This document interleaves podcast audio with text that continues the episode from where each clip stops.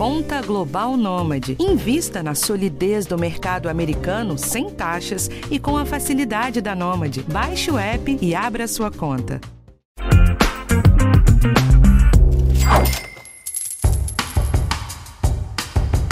Ah, o amor. Ele chega avassalador e às vezes vira nossa cabeça do avesso, né? É das melhores sensações da vida. Mas quanto mais saímos daquele mundo dos contos de fadas e passamos a olhar para o mundo como ele é, mais percebemos que para um relacionamento funcionar tem muitos outros fatores envolvidos. E um deles é o dinheiro. Só para você ter uma ideia, os últimos dados do IBGE mostram que o Brasil teve quase 387 mil divórcios em 2021, uma alta de 16,8% em relação a 2020. Mais da metade dos divórcios foi motivada por questões financeiras. É muita coisa, né? Neste episódio, eu vou falar sobre infidelidade financeira e como lidar melhor com o dinheiro em casal. Eu sou a Bruna Miato e esse é o podcast de Educação Financeira do G1. Infidelidade financeira é um conceito simples, mas muito amplo. Afinal de contas, há diversas formas para que alguém possa ser infiel quando o assunto é dinheiro. Eu conversei com algumas pessoas para este episódio, mas, como esse é um tema delicado, elas preferiram não se identificar para não gerar problemas em casa. Então, eu reuni alguns exemplos de histórias que quase acabaram mal em relacionamentos para ilustrar melhor o que é essa tal de infidelidade financeira. Eu vou falar da Teresa, um nome fictício para uma pessoa com quem eu conversei. A Teresa é casada há anos e sempre teve uma boa relação com o marido quando falavam sobre finanças. Mesmo assim, há pouco tempo, Teresa ganhou um bônus no trabalho e escondeu isso do marido porque queria gastar comprando coisas só para ela. Mas alguma ponta ficou solta no meio do caminho e o marido descobriu. Isso levou a vários questionamentos sobre para onde estava indo o dinheiro, se Teresa já tinha mentido outras vezes, e o casamento quase acabou. Por sorte, ela e o marido conseguiram se entender e hoje trabalham para deixar a relação financeira cada vez mais transparente. Outras pessoas também comentaram comigo durante as entrevistas que compravam coisas escondidas do parceiro ou parceira para não ouvir reclamações sobre gastos desnecessários. Mas esse não é o único dos problemas. O Jansen Costa, sócio fundador da Fatorial Investimentos, especialista em finanças, considera que o problema da infidelidade financeira muitas vezes começa antes mesmo do início do relacionamento e pode ser uma herança de como a gente viu os nossos pais lidando com o dinheiro. O conceito de infidelidade basicamente é falta de fidelidade, né? deslealdade e traição. Né? Então, quando a gente fala sobre traição e dinheiro, né, a gente precisa fazer um paralelo do nosso início de relacionamento e como a gente lida com o dinheiro e uma outra pessoa.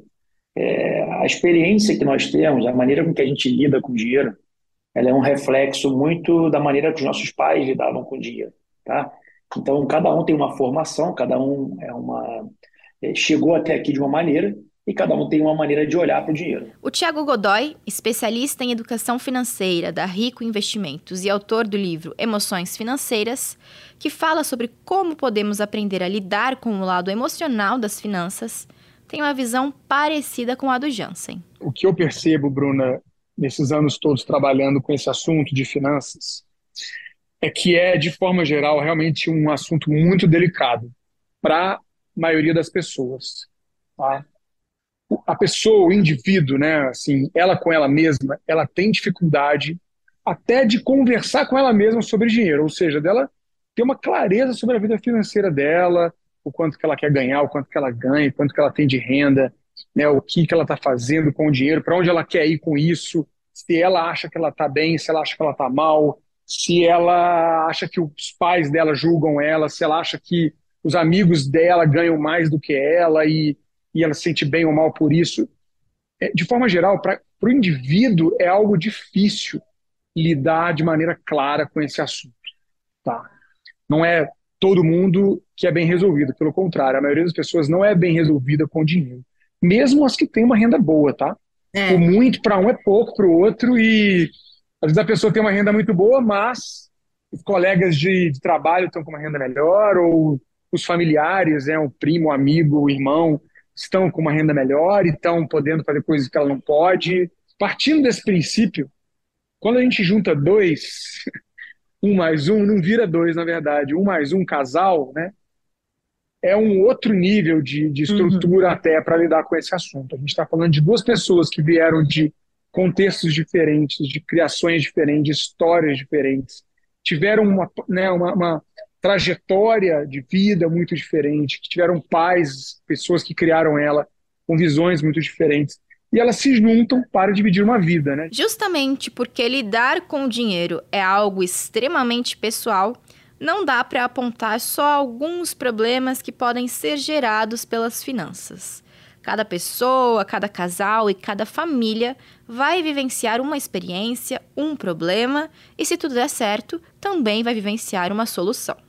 Mas tem algumas situações repetidas em várias casas. O Tiago fala de uma bem específica. Não tem uma fórmula, não tem algo que funcione igual para todo mundo. Tá? Exemplos práticos. Quando a gente vai falar sobre dinheiro com um casal, na maior parte das vezes, o homem ele tem muita dificuldade para se expor. A minha experiência, tá? Pode ter mulheres também que têm dificuldade, é claro, não estou generalizando realmente com, com é, tem tem diferenças, mas de forma geral, o homem no casal, um casal de um homem e mulher, né? Vamos olhar para esse casal de homem e mulher. Um casal homem e mulher, o homem ele tem dificuldade de abrir a, a, o caso, tá? De conversar sobre esse assunto. Uhum. Por quê? Porque a gente vive numa sociedade patriarcal ainda, a gente vive numa sociedade machista e exi existe uma cobrança individual do homem não sei se é uma coisa que vem de família, não, não, não estudo a fundo isso para poder afirmar, mas exige sim uma coisa de do homem ter dificuldade de expor a situação financeira. Por ego, por medo, por, por achar que o homem é que vai ter que tomar conta da situação. Já teve casos, e eu, eu trago isso no meu livro, inclusive, alguns, alguns casos reais, que a mulher, vendo a situação, vendo que o marido, inclusive, era uma pessoa totalmente desorganizada e que estava comprometendo o bem-estar da família, que me pediu ajuda e o cara, quando vinha conversar, assim, parecia que ele estava tudo bem com ele. O problema era a mulher, né? Uhum. Então, é, a vulnerabilidade, esse é um ponto importante. Assim, o homem, ele tem tendência, normalmente, né? Ele tem muito mais dificuldade de demonstrar vulnerabilidade. O cara tá cheio de problema, todo ferrado, não sabe o que está acontecendo, sabe que precisa de ajuda, no fundo ele sabe, mas ele não admite. Poucos são os que admitem e que têm essa humildade, sabe? Então, é, eu tenho muita dificuldade, inclusive, de conversar com casais por conta do, do homem. A mulher está aberta, a mulher quer, a mulher quer resolver, ela sabe que ela está errando também, né? Que tiveram vários casos que a mulher sabia que precisava de ajuda, reconhecia que precisava de ajuda. E o pior não é quando você quer ajuda e precisa de ajuda e, e reconhece quando você precisa de ajuda. O pior é quando você não enxerga que você precisa de ajuda.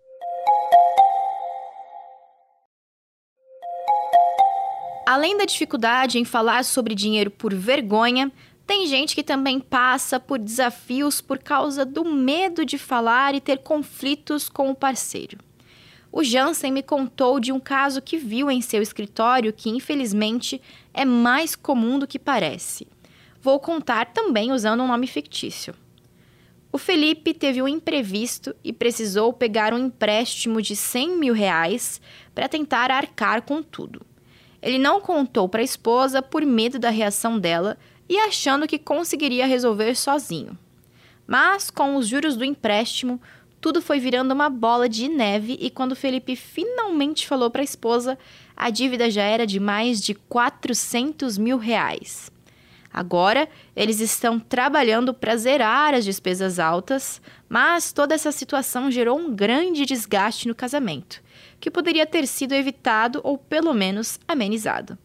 Nessas situações, tanto Tiago quanto o Jansen acham que não tem solução melhor do que ser sincero. Acho que o primeiro passo é ter paciência e, e colocar a conversa na mesa, colocar com clareza o que está acontecendo. Né? A pessoa, quem reconheceu que há o problema, que sempre um vai reconhecer, tá? Estou falando aqui, falando dos homens, mas às vezes a, o homem reconheceu e a mulher não reconheceu também, tá? O, ou né, um casal que não é um casal de homem e mulher, duas mulheres ou dois homens, o que seja, né? Não, é, independentemente da formação desse casal. Um dos dois, são duas pessoas que a gente está falando aqui, as duas pessoas estão lidando com dinheiro. Normalmente, uma das duas percebe primeiro, entende primeiro que há um problema, identifica um problema. O que, que essa pessoa faz normalmente? Ela não fala, ela deixa por baixo dos panos, ela acha que, que ah, não vai se resolver, ou é, não vou entrar nesse assunto aqui porque vai ser um fator, um fator de briga, vai gerar um problema, vai gerar um mal-estar. Então, o, o, a pessoa que reconhece normalmente tem a tendência a segurar né, e tem uma, uma ilusão que vai se resolver so, sozinho. E aí eu já, já digo assim, identificou, já começa a tentar resolver o problema no diálogo. Quanto mais tempo demorar, a tendência é piorar. O Jansen diz que a conversa e a transparência são uma boa solução. Acho que a primeira coisa, a primeira dica é você, óbvio, não é no primeiro encontro que você vai chegar e alinhar como é que é o processo, mas uma vez que você já tem um relacionamento já consolidado com uma pessoa, é fato também que se essa pessoa tem um problema financeiro, ela acaba afetando o casal. Então, se, eu sou muito a favor da transparência, não precisa dizer quanto ganha, mas coisas que incomodam, coisas que criam um ambiente negativo é quando uma pessoa tem uma dívida, às vezes está dentro de um cheque especial, às vezes está usando cartão de crédito e está rodando no rotativo, e isso acaba gerando uma instabilidade por parte de alguma pessoa, seja ela o homem, seja ela a mulher. E você pode criar um compromisso entre as duas partes, que vocês vão, dentro de uma, de uma maneira de olhar para o casal, é, gastar até um certo limite. Ou seja, se o casal ele entende é, que ele tem uma quantidade de dinheiro para gastar é, combinado previamente, você pode e deve é, alinhar isso e não gastar e não passar daquele processo. Até mudar de emprego, através um olhar da, do financeiro, precisa ser conversado. Tá? Então, eu entendo que a infidelidade financeira é muito maior quando alguém acaba passando ali do ponto no gasto. Né? Mas os benefícios de você colocar tudo aberto na mesa são muito benéficos. E os filhos desse casal também terão uma visão diferente de como lidar com o dinheiro. Além da transparência para evitar que a infidelidade financeira aconteça, mesmo que de forma não intencional, o Jansen deu duas dicas extras para melhorar a relação do casal com as finanças a construção de uma reserva de emergência para passar pelos imprevistos sem tanta dor de cabeça e também criar objetivos em conjunto para que os dois consigam focar energia para o mesmo ponto em comum. Então, a segunda dica que eu dou é, na questão de lidar com o dinheiro é, tem o outro lado que não é o gasto, e sim a falta ah, de uma reserva de emergência é, para os acontecimentos do dia a dia. As pessoas que não pensam no longo prazo e sim apenas no curto prazo, é, isso individualmente ou em casal, é, você acaba não construindo uma vida onde você para de viver os problemas de curto prazo e nunca vive o problema de longo prazo. O que significa isso? Você, como casal, quando você faz um plano de médio e longo prazo, você não vai ficar olhando todo mês se o dinheiro fechou ou não fechou aquela conta. Porque você fez um compromisso e uma vez com o compromisso feito e alinhado, é, facilita o processo. É, então, essa é a segunda dica, ou seja, crie compromissos entre os casais, entre as pessoas, para que você tenha objetivos em comum. Se não há um objetivo em comum, seja financeiro ou não, você não vai chegar a lugar algum. Né? O Tiago tem uma visão parecida e até vai um pouco além. Para ter um relacionamento sério e duradouro com alguém, aquela pessoa precisa compartilhar dos mesmos princípios financeiros que os seus. Afinal, construir uma vida com outra pessoa, ter uma família, uma casa, viajar, realizar sonhos em conjunto, tudo isso demanda dinheiro. Olha, eu, eu falo assim, Bruna, que é, a gente tem que casar por amor, claro, mas a gente tem que olhar de forma racional também com quem a gente está se juntando. Então, assim, é, se você está com uma pessoa e você, depois de muito tempo que você percebe que ela não tem a mesma ambição que você, e isso está te incomodando, né? Porque se não incomoda, não tem problema. Mas se você está vendo que a pessoa ela é completamente perdulária, gasta tudo, e você é a pessoa que quer poupar, se você, se você demora muito para perceber isso, você vai estar tá, é, é, realmente criando um problema para você mesmo. Né? Ou você lida com aquilo aceita, ou vai ter muito trabalho para poder é, mudar uma pessoa. Né? As é, pessoas mudam. A pessoa vai falar que ela sempre foi assim, né? Exatamente, as uhum. pessoas mudam, com certeza elas mudam, mas assim, esse assunto ele tem que ser tratado, não só o dinheiro, né? Acho que o dinheiro é uma consequência. Mas você vai conversar, você quer estar tá com uma pessoa, quer casar com uma pessoa, tem que conhecer essa pessoa, né, primeiro. A infidelidade não é boa em nenhuma circunstância, né? Não tem nada pior do que se sentir enganado ou ver alguém em quem você confia descumprindo algum acordo.